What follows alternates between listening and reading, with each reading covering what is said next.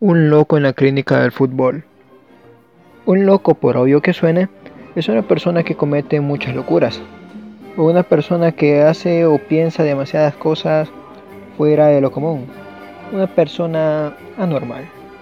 En Colombia existen y han existido grandes celebridades en todo sentido, pero nunca habían tenido una historia de locura como la que empezó un 27 de agosto de 1966 en Medellín.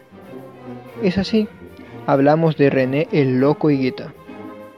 Los locos de la estadística dirán que René debutó en 1985 con Millonarios, pero a decir verdad el equipo en el que empezamos a ver al Loco Higuita fue en Atlético Medellín en 1986, de la mano de su segundo padre, Francisco El Pacho Maturana.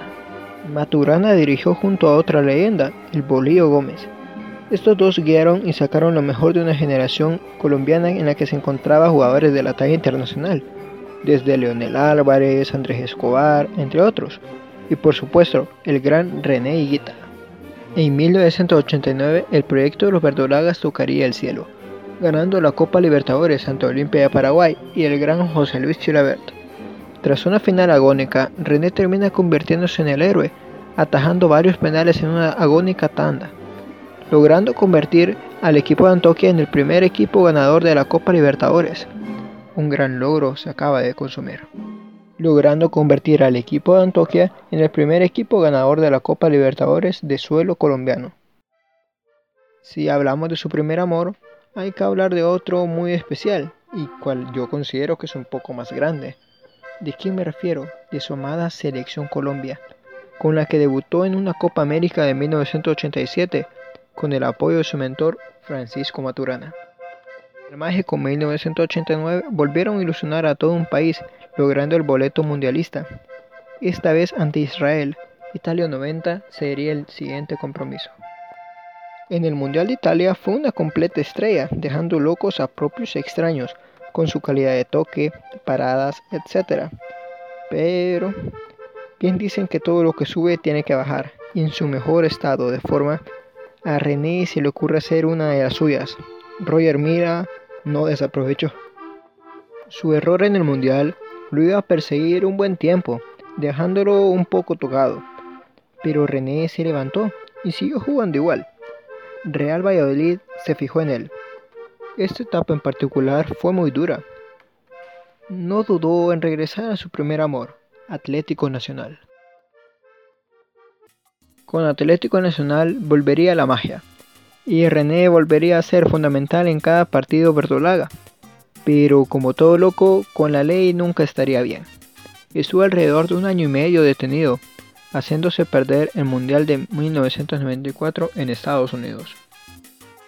Al loco le costó volver al ruedo. Después de esa trágica sanción muchos pensaron que no sería el mismo. Pero como todo incomprendido por enésima vez en su carrera, se repuso en un golpe y junto al verde querido llegaría a una nueva final de Copa Libertadores, aunque esta vez la perdieron ante Gremio de Porto Alegre. Con las tareas hechas en Colombia, decide marcharse a México, donde en Veracruz y Querétaro, cuando las lesiones se lo permitieron, no dudó en demostrar quién era René Higuita. Muchos se preguntarán, hey, ¿no hablaste de su particular acrobacia dentro del terreno de juego? Simplemente dije lo mejor para el final. El primero y más mítico lo haría ante los inventores del juego, en Wembley. Demostraría una jugada para la historia, nacería el escorpión. Esta acrobacia, según cuenta René, ya la hacía en entrenamientos, pero nunca se daban las circunstancias para demostrarla en los terrenos de juego. No había mejor lugar que demostrar que en el templo de fútbol.